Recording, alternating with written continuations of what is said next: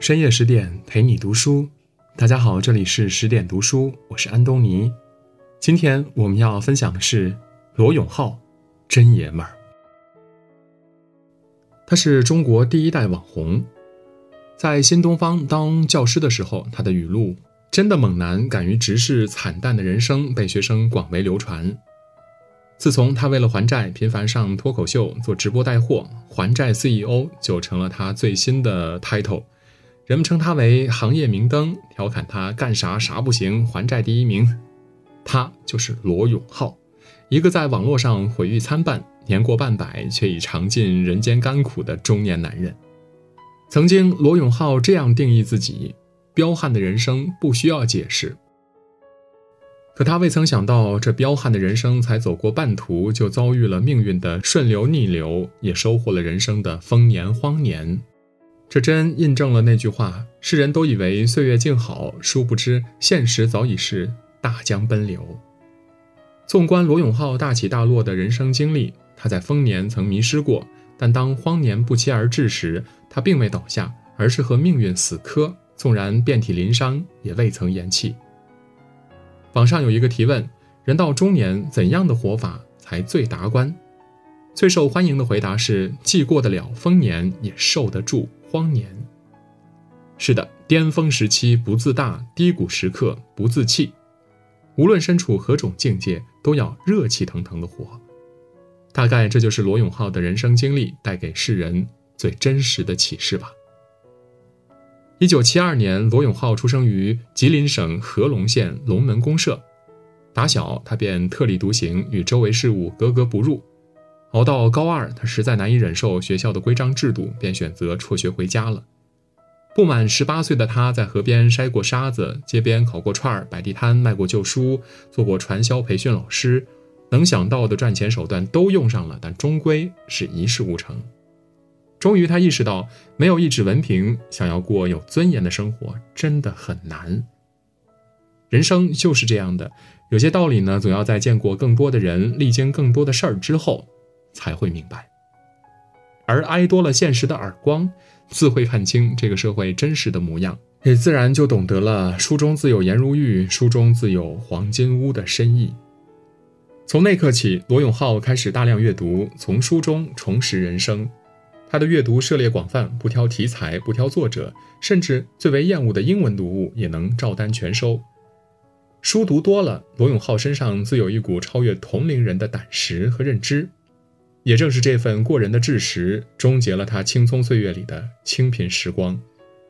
一天，朋友对他说：“你为何不去新东方试一试呢？那里正在高薪招人。”深悉罗永浩骨子里的捐狂，朋友追加了一句：“最重要的是，那里的氛围很适合你。”按耐不住心中好奇，罗永浩仔细查阅了新东方招聘的相关资讯，然后笃定地说：“这个工作很适合我，我必须去试试。”可他也深知，既然新东方百万高薪求才，那高门槛或者高才干是不可或缺的，而自己只有高小学历。看清症结所在，罗永浩沉下心来，废寝忘食地恶补英语知识，提升专业水平。梅花香自苦寒来。二零零零年，二十八岁的罗永浩向新东方创始人递交万言求职书，借此获得了三次的试讲机会。最终，他通过了试讲，成为新东方的一名英语老师。之后，他凭借自己的努力，他连续多年当选新东方最受欢迎教师。求职新东方是罗永浩人生中的第一个转折点，自此，他的人生开始了一程程的蜕变。网上曾有一个热门讨论：读书的意义何在呢？发帖人振振有词地论证着读书无用论，比尔盖茨辍学创业才成了世界首富。北大学子毕业还不是一样回农村养猪？结论是读书完全没用。跟帖林林总总，最令人臣服的一条这样写道：读书绝不只是为了混一张大学文凭，开启顺风顺水的世界，而是为了让你在跌宕起伏的生活中拥有处变不惊的内心，让你在漫长幽暗的岁月里独立撑过，而不怨天尤人。书读多了，你会发现在无涯的知识海洋里，自己的烦恼仅是沧海一粟。每一种选择都有代价，千万别尝试不读书的代价。会很惨。生命在于折腾，这话放在罗永浩身上特别贴切。二零零五年，自认再无法从新东方教师的身份中获得满足感后，罗永浩离开讲台，与朋友联手创建了牛博网。罗永浩的创业生涯由此拉开帷幕。只是频繁的跨界，使他所经手的项目最终都生得辉煌，败得惨淡。为了维持牛博网的纯粹性，罗永浩拒绝网站上出现任何形式的商业模式，也不接受任何形式的广告植入。他凭着一己之力，便邀各个领域的名人，诸如梁文道、韩寒、连岳等入驻论坛，针砭时弊。一时间，网站收获好评如潮。但没有营收，再牛的大家，再好的风评，也支撑不起平台的生存。短暂辉煌后，牛博网关停了。之后，在好友的建议下，他又重整旗鼓，创办了老罗英语学校。可这依然是一个命运多舛的项目，两年亏了四百万。最终，老罗英语学校关张大吉。即便罗永浩早就感知自己不适合经商，但在创业这件事上，他依然只听从内心的声音。狂热且执着。每个人都不缺从头再来的勇气，但并非每个人都有找到正确方向的能力。要知道，放弃自己想要的很难，而看清自己适合的更不易。此后，他蛰伏良久，再次出手还是跨界创业，造手机。造手机是制造业仅次于造汽车的第二难事。罗永浩自己都承认。创办锤子科技，零基础进军手机业，对我而言，这的确是一件相当莽撞的事。但这样的想法呢，也只是瞬间在他的脑海中闪过，之后仍然我行我素。没有人会相信一个英语老师能造出手机，但是罗永浩真的做到了。高光时刻发生在二零一四年五月，在国家会议中心召开的那场发布会。在盛大的发布会上，罗永浩发布了自己的第一部手机 T 一，出色的外观设计震撼了世人。四十八小时内订货量突破五万部，发布会获得空前成功。可世事总是无常，罗永浩的锤子科技在历经了万人追捧的短暂欢愉后，便开始了遭遇一地鸡毛的漫长不堪。由于供应链出问题，T 一推迟发货，导致大量退单。而当使用 3G 网络的 T1 终于能够正常出货时，4G 网络又已经全面铺开，罗永浩就这样焦头烂额的顾此失彼着。危机接踵而至，人心涣散迷离，许多员工带着失望离去，锤子像撞上冰山的巨轮，缓慢下沉。2018年底，企业彻底陷入了困境，罗永浩决定关闭锤子科技。消息一经发布，供应商便不再供货。应收账款无法收回，负债最终定格在六亿元人民币。理想很丰满，现实更骨感。人生路上，这话总能屡屡得到应验。生活总是一地鸡毛，唯一的解决之道呢，只有自救。二零一九年，罗永浩负债六亿的消息上了热搜，他饱含歉意的写下公开信，一个老赖 CEO 的自白。在信中，罗永浩明确表示不进行破产清算，要以一己之力还完欠款。之后两年多的时间，他上综艺、讲脱口秀、拍广告，接受原本不喜欢的采访，绞尽脑汁找寻最快还债的方法。直到某一天，他看完一份直播带货的可行性报告分析后，便果断投身直播当中。二零二一年四月一号晚上八点，罗永浩准时开启了自己的直播首秀。他的开场白如此简明扼要，刚出道的我们在这个领域还是新人，请大家多指点，就当交个朋友。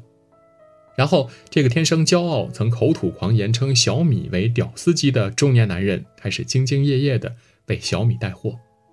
直播间里，老罗面带微笑地介绍着小米采用的都是好材料，销售数据第一时间摆在了亲临现场的小米中国区总裁卢伟冰面前。三千八百七十六部小米手机被卖出，成交额超过一千五百万人民币。态度决定成败。这一刻，老罗在昔日对手面前挣回了面子，即便这并非是他刻意为之。李嘉诚的这段话很经典：当你放下面子赚钱的时候，说明你已经懂事了；当你用钱赚回面子的时候，说明你已经成功了；当你用面子可以赚钱的时候，说明你已经是人物了。是啊，人在低谷时放下面子，彰显的就是一份勇气，一种担当。只有放下今天的面子，才可能赢回明天的里子。直播的最后阶段，为了介绍一款剃须刀，罗永浩当场剃掉自己蓄留多年的胡子，白色泡沫涂满胡须。老罗一边上下移动着剃须刀，一边轻声给自己打气：“拼了，没什么放不下的，不过就是偶像包袱罢了。”三小时的直播结束，罗永浩的直播首秀数据令人折服，累计观看量达到四千八百九十一万人次，销售件数超过九十一万件，销售额达到叹为观止的一点二亿。也许为了信守承诺而丢掉面子去做某件事，这样的行为可能会招来疑惑。受人唾弃，但无论如何都不该被人耻笑。毕竟事实胜于雄辩。为了还债，罗永浩一直努力着，目标也慢慢的达成着。二零二二年年初，罗永浩已不再是老赖的消息占据了微博头条。当世人再次为他还债效率感慨不已时，他在微博上回复道：“全部还完，我们肯定会第一时间公布的。毕竟我们比任何人都着急完成这件事。”尼采说：“一个人知道自己为什么而活，就可以忍受任何一种生活。在生存面前，面子根本就不值一提。要活下去，就要学会放下架子，丢掉面子。”这些年来，老罗的身份一直在变，从新东方老师到互联网红人、锤子科技 CEO，再到抖音带货一哥、脱口秀节目领笑员。无论变换为哪种身份，在他身上骄纵少了，沉稳多了，但兢兢业业做事、任劳任怨还债那股子硬气却一直相伴相随。他曾说，自从做手机以来，头发掉了一半，胆结石大了一倍，体重增加了百分之二十，但所有这些和曾收获的傲人成就和令人难忘的温暖关怀相比，根本不值一提。这。也是我能走到今天，能走向未来的动力之泉。是啊，人生的路很长，错了就是错了，跌倒也很正常。但无论如何，别趴下，别放弃，共勉。今天的文章就到这里，更多美文，请您继续关注十点读书，也欢迎把我们推荐给您的朋友和家人，一起在阅读里成为更好的自己。我是安东尼，我们。明天再见。